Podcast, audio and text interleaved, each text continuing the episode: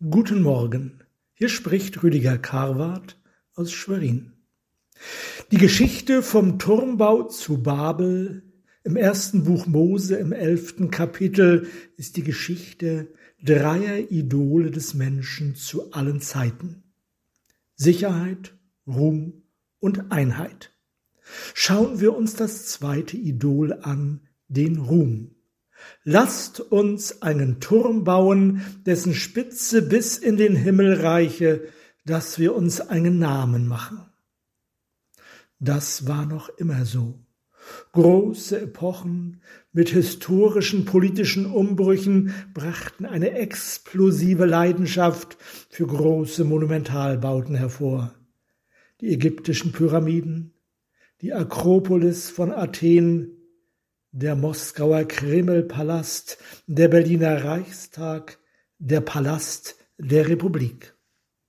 Auch heute wird gebaut. Ein Bundeskanzleramt mit einer Fläche von 60.000 Quadratmetern für 637 Millionen Euro.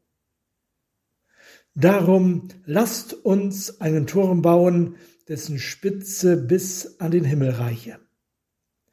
Der Turm zu Babel war aus 85 Millionen Ziegelsteinen erbaut. Gut 91 Meter war er hoch und von einem Tempel gekrönt. Das Fundament dieses Turmbaus zu Babel haben Archäologen gefunden.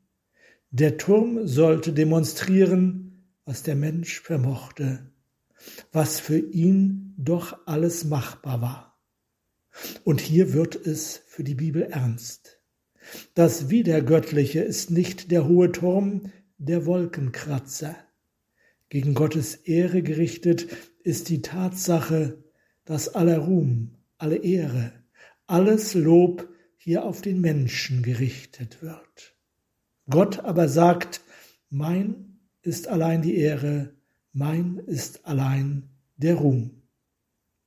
Der Turmbau zu Babel symbolisiert nicht etwa die feierliche Absetzung Gottes. Das würde nur unnötigen Ärger machen.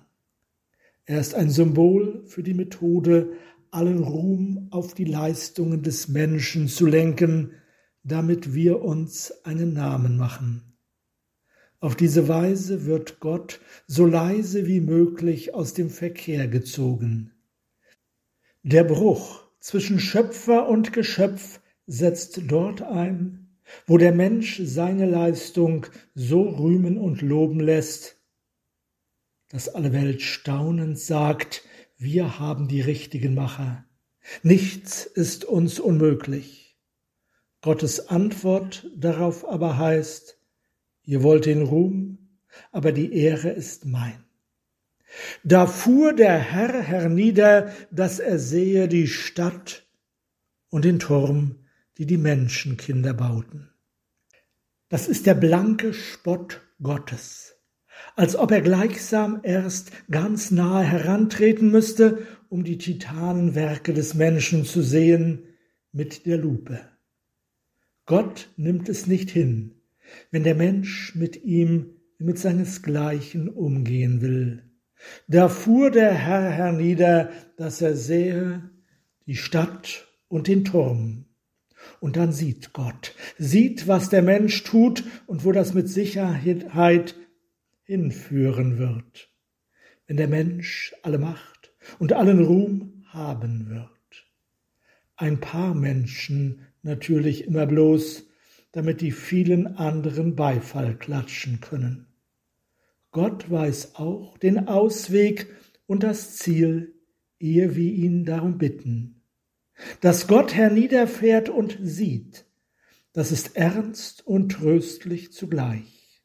Wo wir ihm die Ehre geben, da sieht er uns, da ist er bei uns.